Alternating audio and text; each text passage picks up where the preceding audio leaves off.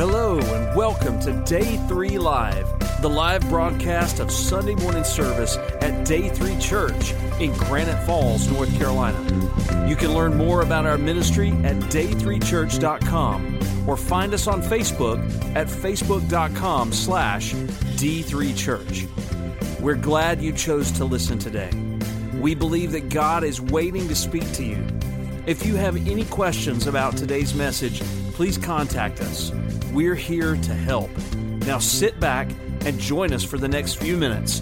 It's Day 3 Live, and it starts right now. God, all through the Bible, has used uh, plagues or locusts and things like that to get his people's attention and tell them to, to cry back out to turn to him. Uh, think of COVID in that way, you know, also.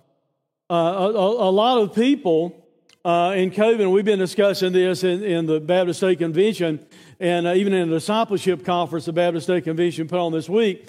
Uh, a, a, lot of people are kind of waiting where things can return to as they were.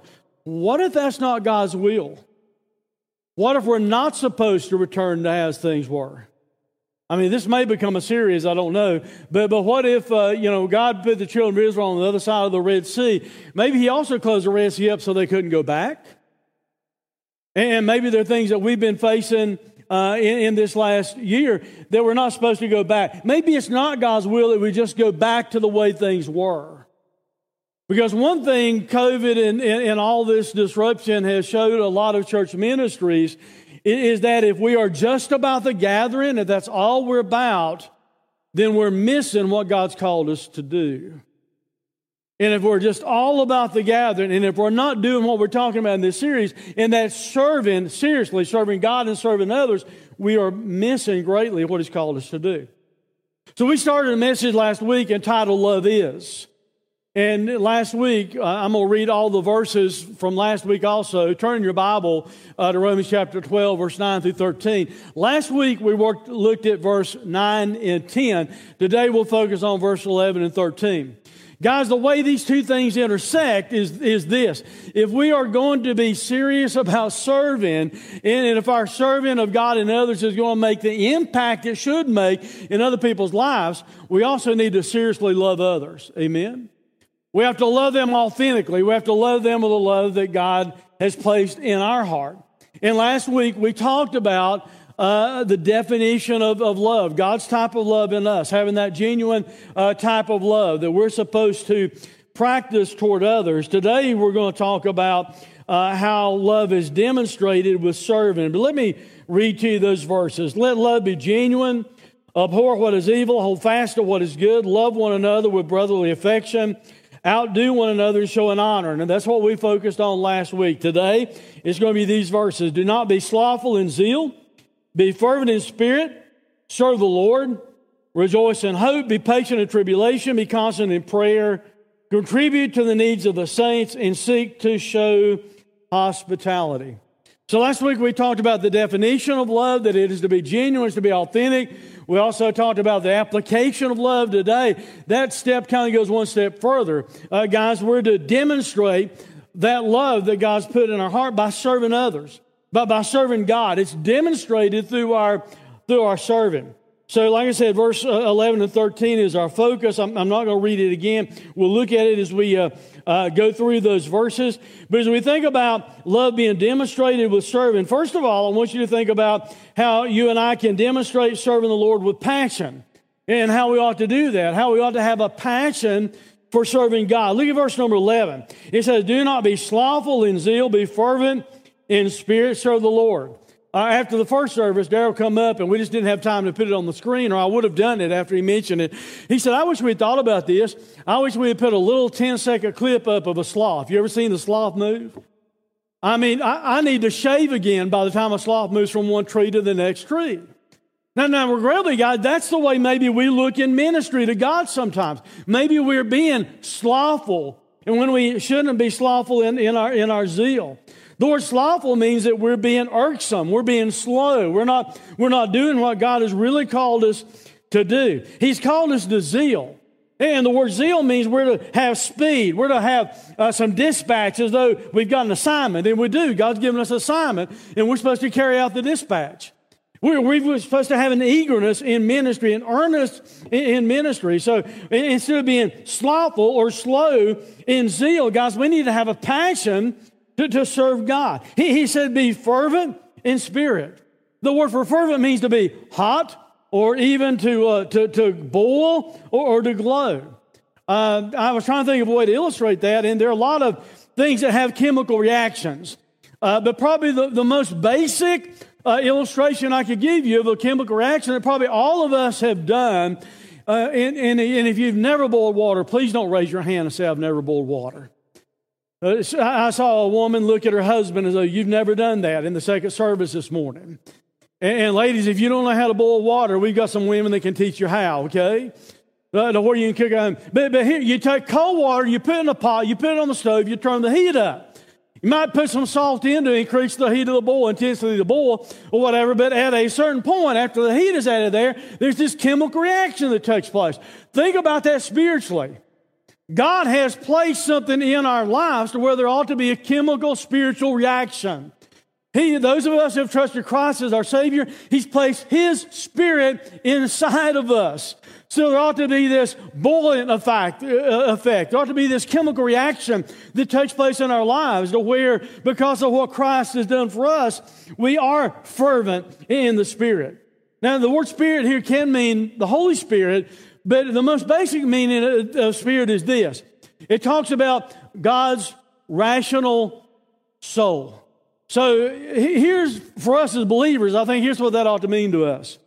The rational thing to do for us as believers, in light of what Christ had done for us on the cross, the rational thing ought to be that we serve Him. Amen? The rational thing should be that we serve Him and that we serve others, that we would be fervent in spirit. And then He tells us to serve the Lord, to view yourself as a bondslave, a bondservant, someone who belongs to the Lord. That's our mentality. We belong to Him. And since we belong to Him, we're going to serve Him. Now, now basically, what's being said here, I think, is, is this. As a Christian, we may grow fatigued sometimes. We can't help that. You can even get fatigued in ministry because we're human beings. Jesus in the flesh even got tired sometimes, didn't he? And hungry sometimes. So it's not a problem if you rest because you're fatigued, if you rest from ministry because you're tired and worn out, but it is a problem if you're just being apathetic. It is a problem if you're just filled with apathy and you're thinking, well, because of the way I feel, the way things are going in our culture, I'm just going to reel it in and I'm not going to serve. We don't have that excuse. No matter what's going on, we're still to serve. We don't have the excuse to, to, to not serve God or and not to serve others because of what we might be going through. Because the second thing I want you to see is this. We need to have passion in serving, but we also need to have endurance. We need to have endurance. We, we can demonstrate serving the Lord with endurance. Look at verse 12. Rejoice in hope, be patient in tribulation, be, be constant in prayer. God, serving Christ sometimes. And I'm not trying to be a prophet, as I've said before when I've said some things like this, but many times in places in our world. We've not experienced it that much in America, but it may be coming in America, and that may be part of what was being said a, a moment ago as Regina was up here. You know, it's one thing to wear a mask. We don't need to shut our mouths and not share the gospel. And yet we're growing more and more in a culture they expect us to be quiet unless we agree with them. Now, I'm not going to go, I don't have time to go into who all the them is. You know what I'm talking about. But guys, we, we, we can't afford to be quiet. We can't afford to give up. We can't afford to stop serving just because we're going through tribulation, just because we're facing some kind of pressure in, in our lives. We, we ought to always rejoice simply because of what Christ has done for us. But in this context, I think the rejoicing is tied to what it says in the middle part of the verse. Be patient in tribulation. We, we ought to rejoice no matter what we're going through. We ought to have endurance and keep serving Christ no matter what we're facing. And I think we're given three things in this one verse. If we will remember to do these three things when we're going through pressure, when we're going through difficulty, when we're going through persecution, when we're going through tribulation, that will help us endure and serve God in spite of what we're going through. The first thing is simply this rejoice in hope. Rejoice in hope. Have this, this calm happiness about just what the word means, to, to rejoice. You're, you're rejoicing in, in hope. You, are rejoicing not in the hope of this world. Your, your, your joy, guys, I hope you understand this. if you're a Christian, your joy is not tied to what's going on in our culture. Your joy is not tied to who's in the White House and who's not in the White House. Your joy is not tied to whether or not there's a pandemic or whether there is a pandemic. If you're a Christian, your joy is tied to the hope that of what Jesus did for you on the cross. That, that means we can always rejoice. We ought to always have the capacity to rejoice because our rejoicing is in Christ. Our rejoicing is in the, the hope for us having this confident expectation of the future. That, that's what hope means, to have a confident expectation. So I'm not rejoicing in what I see now, I'm rejoicing in what I see over there. I'm rejoicing in the what I've been promised. I'm rejoicing at the end of the story. That was kind of leading along with, you, you didn't realize you were saying as much as you were saying uh, this morning, I think. But, but that was kind of the, the, the point. You know, no matter things be bad and, and, and, and you have locusts or whatever come against you, that's not the end of the story. Amen? The pandemic is not the end of the story. If, if hot persecution hits in America against Christians, I, have got news for you. That's not the end of the story because I've already read the end of the book. And guys, we have a confident expectation if you know Christ as your Savior, where you ought to be able to rejoice no matter what's taking place. Paul wrote this in Romans chapter 8, verse 18. For I consider that the sufferings of this present time are not worthy to be compared with the glory that is to be revealed in us. Even if your life is filled with suffering, there's going to be glory that will be revealed in you, and the two can't even weigh out and can't even compare.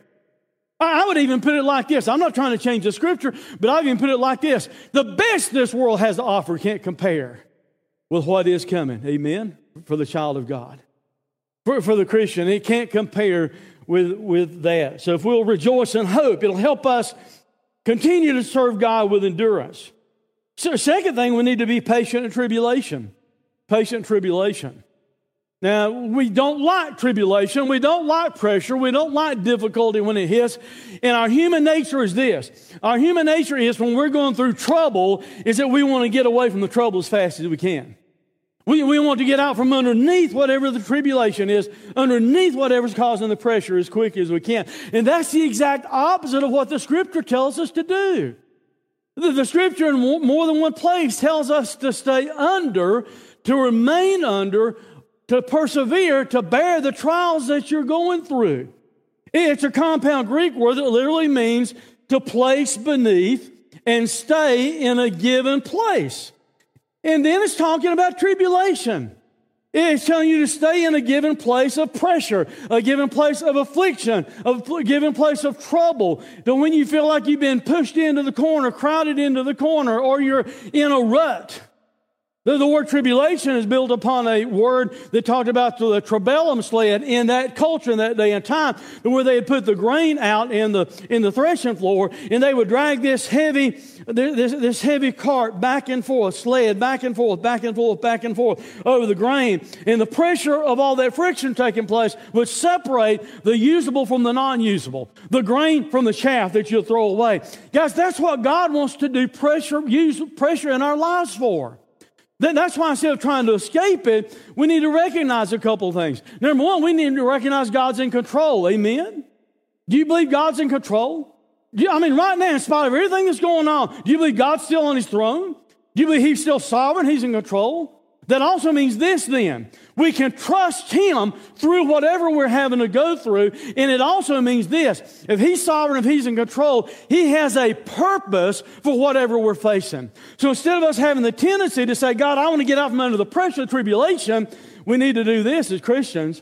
We need to say, God, I don't necessarily like this, But God, I want to learn whatever you want me to learn while I'm going through this.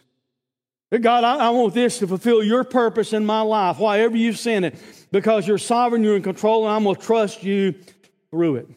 If we will rejoice in hope, we can serve Him with endurance. If we will be patient in tribulation, trusting in Him as a sovereign God, we can serve Him with endurance. But thirdly, the third thing we need to do is this we need to be constant in prayer. Constant in prayer. If we want to serve Him with endurance. The word constant means to be earnest towards, to be constantly diligent in. It means to attend to all the exercises of prayer, whatever the purposes of prayer may be, to attend to that. The word in the Greek also has this sense to it it means to view yourself as though you're a servant of prayer. That you're supposed to view yourself as though you're a servant to prayer and you're going to persevere through whatever you're facing by, by, by praying. You're, you're praying in the direction of, you're, you're praying toward God. You're going to endure through prayer and, and through worship. Guys, I, am convinced it's true, and maybe you've not seen it enough in your life sometimes, or we don't recognize it enough in our culture. But the capacity to serve Christ, even in tribulation, comes through prayer. If you want to be able to sustain tribulation, you need to be praying. If you want to be more effective in ministry, you need to be praying. You need to be praying about God's will in your life. Guys, think about prayer anyway. Why, why do we make prayer have to be something weird and difficult? Here's all you're doing if you're a Christian you're talking to your Father. That's what you're doing. Now, some of you then has a negative connotation because of your physical father. Well, I'm not talking about your physical father who's imperfect anyway. I'm talking about your heavenly father, if you know Christ as your Savior, who is totally perfect and who has proved how much he loves you by putting his son on the cross. That's the Father that you're talking to. That's the God that, that you're talking to. And when we're going through difficulty, eh, we need to be constant in prayer. We need to be communicating Him in prayer.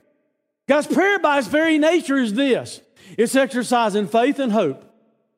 Because you're exercising faith as you pray up to God, you're exercising hope that God can do something about whatever you're praying about. And if we would pray more, be more constant in prayer, we can keep serving even if persecution comes, even if we're facing difficulties in our life, we can demonstrate serving the Lord with endurance. Third thing we're going to talk about this morning is, is this. Not only do we need to demonstrate our love for God by serving Him with passion, we need to demonstrate our, our, our love for God by serving Him with endurance, no matter what we're going through. Third thing I see in this text is that we need to demonstrate serving others with generosity. We need to demonstrate serving others with generosity. Verse 13 says, Contribute to the needs of the saints and seek to show hospitality. Now, before I break that down, I want you to make a connection. I want you to notice something. Notice how the prayer of verse 12 becomes the care of verse 13. Do you see that?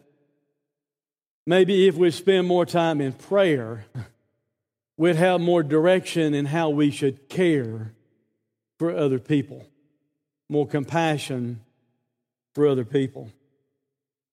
We need to serve others through meeting, first of all, their physical needs, not their wants, not every whim and desire, but we're to serve others through meeting their physical needs. The Bible said there, contribute to the needs of the saints. Be a joint sharer with. Distribute to them, is what the word means have in common with them. Feel what they're going through. Put your place in their shoes. And as a result of that, you are willing to share with them. Contribute to the needs. The word means the requirements or the destitution. The root word means to furnish what is needed. In other words, we're not told to meet every whim of everyone we come in contact with. Shane Green, that's over our finance team, was in the last service. And, and I used him as an illustration. I said, we're, we're not told to meet all the wants of everybody that we come in contact with in ministry. If, if I were to say we're to meet all their wants, Shane would have had a heart attack figuring out where's that money going to come from. There's another member of our finance team back there starting to look, look around. We're not told wants. We're told to meet their needs. You understand there's a difference between that? Guys, we're not called upon as Christians to feed the addictions that other people might have. Or, or to just give them every whim that they think they're supposed to have. But we are called upon to meet their needs, especially the needs of the saints, because here in this context, it's talking about how we meet the needs of each other. How, how we are to, to minister to each other. Yeah, yeah, sometimes we have to minister to people. We should minister to people outside the body. I'm not saying we're to be like a country club and that's all we minister to. But when it is people from the outside and they come in, a lot of times they walk in the door and they expect Daryl, or if I'm here, they, they expect us just to be able to give them money. Don't do that. If they need gas, we'll go buy gas to put in their car, meet them at the gas pump, put in their car. If they want the money to feed their addiction, they're going to have to siphon the gas out and sell it to somebody before they go feed their addiction. They're needing food. I've met them before at the supermarket and walk through and help them buy what they're buying and then take our our card here at the church and buy the groceries that they're needing. And be sure things don't go in the cart that don't need to go in the cart. We're, we're called upon to meet the needs of people. But, but guys, especially here, it, it, talks about us meeting the, the needs of each other, the, the, the saints. And you may not feel much like a saint. I don't feel a lot of saint a lot of times. But here's the neat thing about that. From God's perspective, did you know this? You're a saint. Did you know you're a saint? Because God's made you so. He's proclaimed you innocent. That's why you're a saint, even though you may not feel like it. And we're to meet each other's needs. I, I talked about that last week, guys. For, for us to meet each other's needs, don't do the thing that I said last week that we do a lot of times. We'll show up at church and, and we'll ask somebody how they're doing, and what's our, what's our response? What did I tell you last week? Fine. You know the problem with doing that? If you're not fine, I don't know that you're not fine. And other members of the body do not know that you're not fine. And if we're going to help you, we need to understand that you're not fine. We need to be able to know what you're going through. Now, when it talks about the saints here, earlier in Romans 12, as I told you last week, it talks about the church being like a body of Christ and how the church is made up of various members. So follow that illustration, that mindset for a moment. My human body, even when a small part of my human body gets hurt, if I'm walking through my house at night and I stump my little toe, even though it is my little toe, you know what happens? The rest of my body knows it. And the rest of my body suffers with it. If I were to break my little finger, the rest of my body will know it. If I get a hangnail and then it catches on the fabric of my pocket when I'm putting my hand in my pocket, the rest of my body knows it. But here's the point of that. If we're all the time acting like we're fine when we're not fine, the body doesn't know it. And if we're going to be able to minister each other and help each other as we ought to help each other, guys, there's nothing wrong. There's nothing shameful with saying, I'm not fine this week. I've got this going on in my life. I've got this problem going on in my life. So we can pray for you or maybe do something else to help you. There's nothing shameful about it. We're part of the same body. We need to know it. We need to feel it. 1 Corinthians 12 26 says this If one member suffers, all suffer together. Just like we take steps to care for our human body when there's part of it hurting, when we find out there's another part of the body of Christ hurting, we, we need to take care of their physical needs. Needs, needs, needs. Not everything they want, but, but, but needs. But, guys, not only do we need to serve others by meeting their physical needs, we need to serve others by meeting their relational needs. Because look what else is said. And seek to show hospitality. The, the tense of the phrase seek to show is instructive. it's not something you know, it's something you do. We're called upon to seek to show hospitality. The, the phrase seek to show means to flee toward it. It means to pursue the opportunity to show hospitality.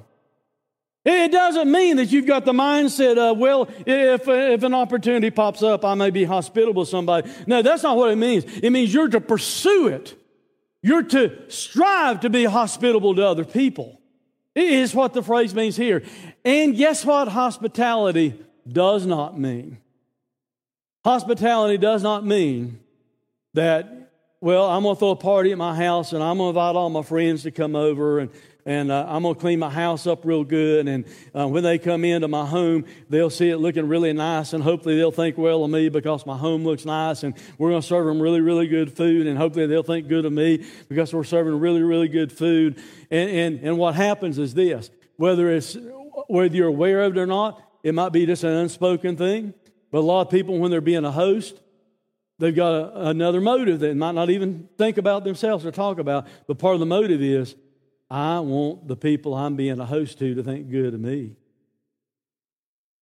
Wow, look at this house. Look how good they must clean their house. Well, look, this is really, really good food. And guys, the point of Christian hospitality is not for them to think about you, it's for you to think about them. Because when it tells us to show hospitality, it doesn't mean to your friends. It doesn't mean to people you know.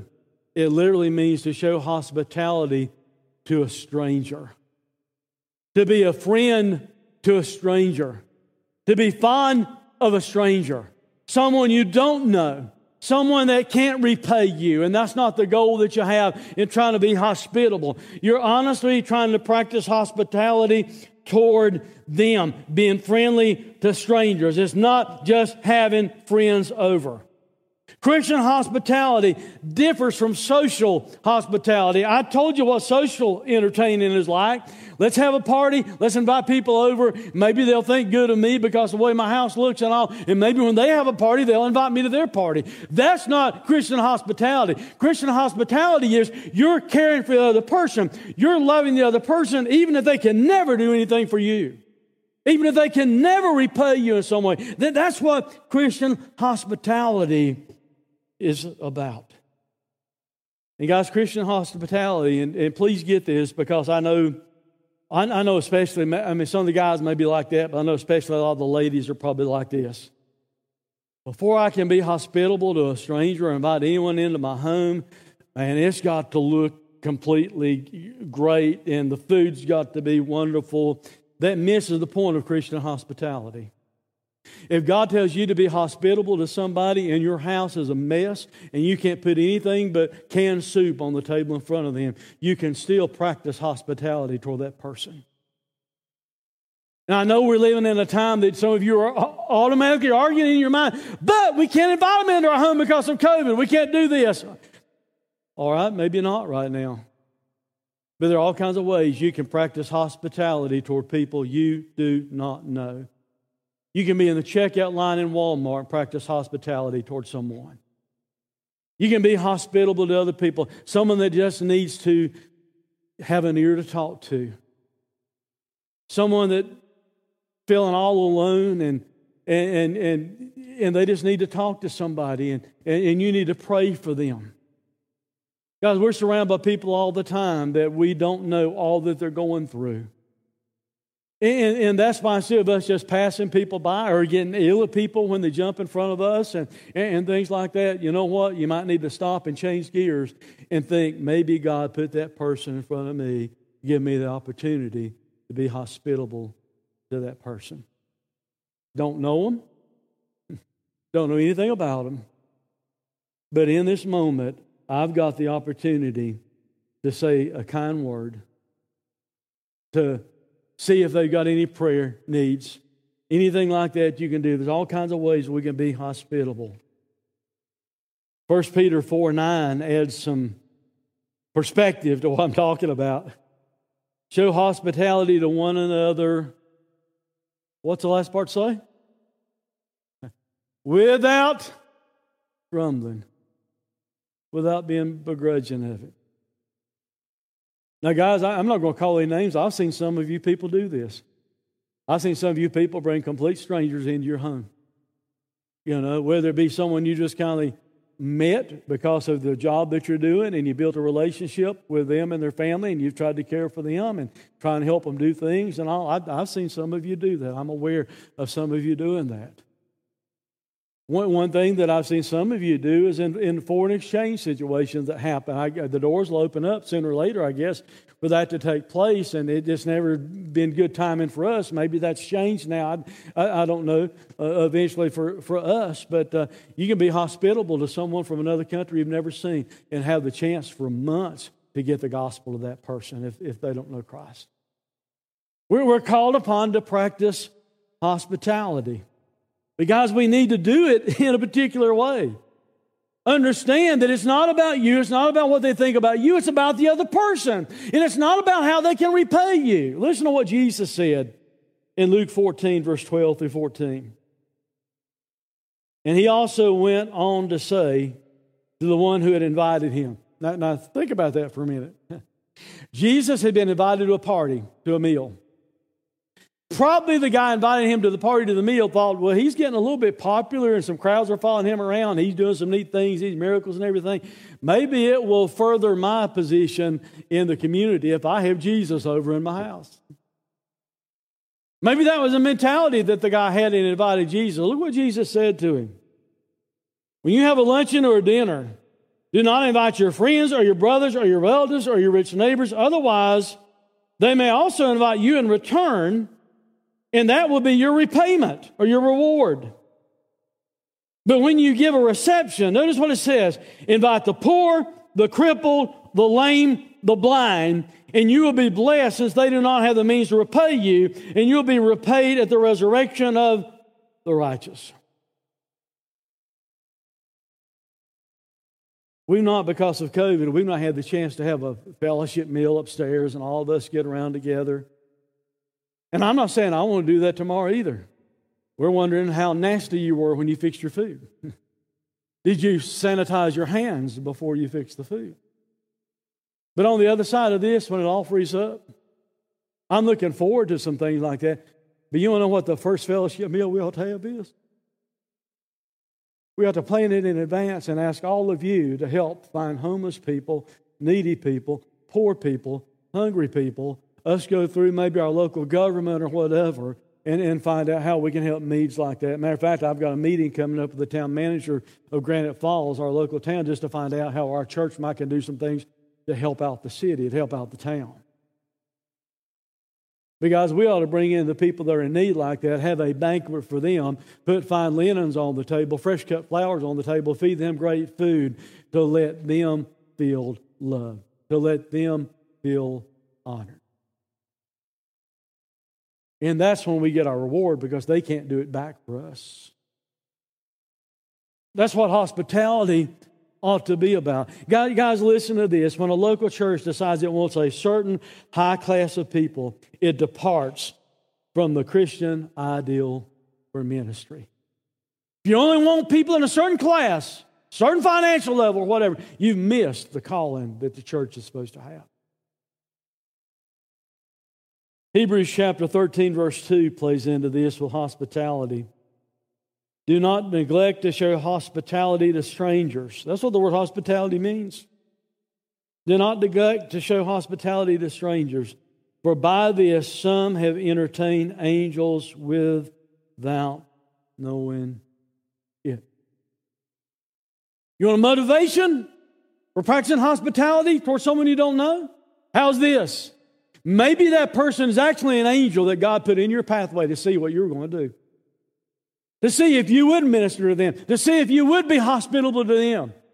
Maybe that ought to be a motive for us to really practice hospitality for people we don't know, because that may be that person you don't know might be an angel that God sent. And let me add a little bit more teeth to us practicing hospitality. Jesus in Matthew 25, and we're about done. But Jesus in Matthew 25, I'm not going to read all the verses there. You ought to know, a lot of you ought to know the context. He's talking to people that, that he's kind of, they're, they're, missing their reward. They're being set aside a little bit because uh, they didn't do anything to help Jesus, they said. And, and they're saying to Jesus, Well, when did we see you in prison or, or sick or hungry? When did we see you like that? And Jesus said, Because you didn't do it to the least of these, you didn't do it to me. But he also turned around to those who had ministered to the least of these, and the king will answer them when they say, the ones that had done something to the least of these, when they say, Well, when did we see you, Jesus? He's going to say, Truly I say to you, as you did it to one of the least of these, my brothers, you did it to me. You want a motivation for being hospi- hospitable, for practicing hospitality toward others? What you do, Jesus views it as though you did it to Him.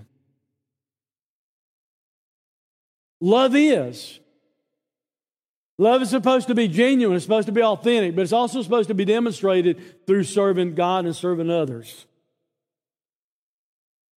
We're supposed to practice all the things that I, I talked about today. We're, we even endure and, and, and serve God and serve others, even when things are difficult, when you're going through problems, by rejoicing in the hope that you have in Christ, by persevering, making it through that tribulation, by being constant in prayer. We're supposed to practice generosity toward others and hospitality toward others. Because here's the problem that I also mentioned last week. Here's the problem. We live in a culture that cares very little for generosity and hospitality. Because we live in a world today, a culture today, where everything we hear, the media and everything else, is me first. Look out for number one first. When in reality, God calls us to a different standard.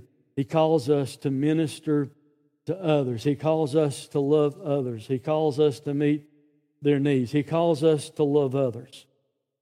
And we're to do it, guys, in a way that doesn't garner thanks for us. I mean, because our world is like it is, maybe we need to reevaluate actions as a church. Maybe, maybe we, maybe the church, not just us, but the church in general. Maybe we don't need to think about going back to the way it was. Maybe God sent COVID for a specific reason to make us do ministry in a different way. All of us probably have clothes at home in our closet that we never put on. Well, it's there in case I need it, but you never need it. You never put it on. Guess what? Other people need it. Your kids or your grandkids have toys they never ever play with that somebody else could use. All of us have possessions that are just, you know, things we're keeping around, but we never use them. Somebody else might could use them. Maybe you bought a new car and you didn't trade the old one in, and maybe you've got an old used car sitting around. You're thinking, well, I might trade it one day in for another vehicle, or I might trade it one day uh, for another vehicle, or I might just sell it to somebody. You don't need it. You're not using it, it's paid for. Why not blow somebody's mind and give them a car? I'm just pointing out there's all kinds of things that we can do to show hospitality and service and ministry to others. But the goal should never be I want your thanks and appreciation. The goal should never even be for day three. We want you to recognize day three. You want to know why?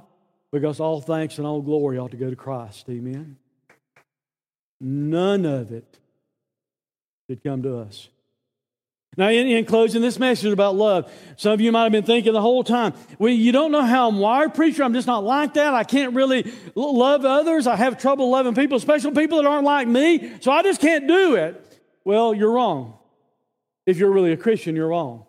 Here's why Paul writes these words in Romans 5. God has poured out his love into our hearts by the Holy Spirit, whom he has given us. You know why you can do it? Because he's poured his love into you. so you can pour it out to others. As, as we sat and, and listened, we didn't sit together. We watched the discipleship conference the state convention put on this past week. Uh, we could have gone live there in person, but we decided just to pay the ticket fee and, and all of our staff watch it online instead. One of the pastors spoke on the main stage, who's a pastor in a very, very spiritual city in America. It's called Las Vegas.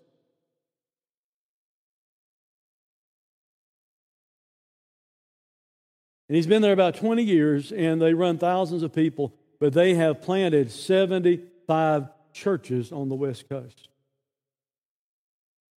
And one thing he pointed out, and I agreed with him, more thought about it.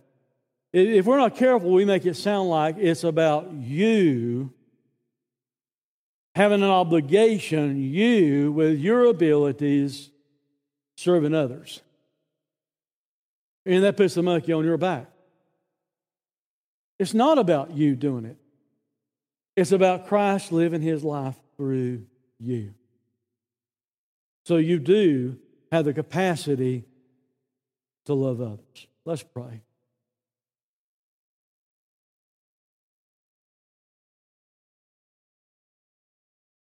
Father, help us as Christians to more live out what love is. Father, help it to be genuine and authentic, not pretentious, not pretended, not false or fake. Lord, help us to demonstrate that we love you in the way we serve you. Help us to demonstrate love for others, not just by saying words, but by doing deeds. Well, I, I don't know fully because I'm not God. You are. I, I don't know all that you're doing across the world or in our land through this COVID crisis, but I believe you're still on the throne. I believe you're at work. And I believe maybe you sent it for a reason and a purpose. Help wake us up as a church to understand it's not just about us getting together like a country club on Sunday morning. Give us a wake up call that we need to change the way we do ministry, the way we view ministry. Maybe it has nothing to do with us getting back to normal. Maybe it means something completely different that you're calling us to do. Father, I, I, pray right now if there's anyone in this place that doesn't know Christ as Savior, that somehow, even though the message today has been to Christians and to the church about serving others, but somehow you spoke to their heart. And Lord, if they authentically do not know you, if they were to be fully transparent, they, they don't have a relationship with you, then Father, I pray right now you help them to make that step, to make that, that choice that you're calling them to, to trust in the finished work of Jesus on the cross. Trust they can live a different life because he took his life back up to show that we can have a different life through faith in him. Father, I pray for believers in this place right now. I pray that we will consciously make decisions to serve you better. That we'll consciously make decisions to serve others better. God, forgive us when we make it about us and not about you and not about others. Help us to, God, just turn loose of our lives and let you live your life through us and accomplish what you want to accomplish through our lives in this world. For it's in Christ's name I pray. Amen. Please stand. God speaks to you in a way you need to come and kneel and pray. We invite you to do that. If uh, God speaks to you in a way you just need to privately stand there and, and, and pray before Him. Guys, this is a time to think about what you heard this morning, and hopefully there's something you heard that God is going to use to provoke some step toward Him. And take that step right now, however God leads you to take. Are you in need of greater peace in your life? It is possible, and it starts with being at peace with God. Just pray something like this Lord Jesus, I realize I need you and your forgiveness. I invite you to be the boss of my life. Thank you for dying on the cross for my sins. I receive you as my Savior and Lord. Make me the kind of person you want me to be. Amen. If you prayed that prayer, we'd love to talk to you. We're here to pray with you, to love you, and offer support. Please contact us at day3church.com. We care about you and we want to connect with you. Until next time, this is Pastor John reminding you that God is greater than your circumstances and His mercies are new every morning.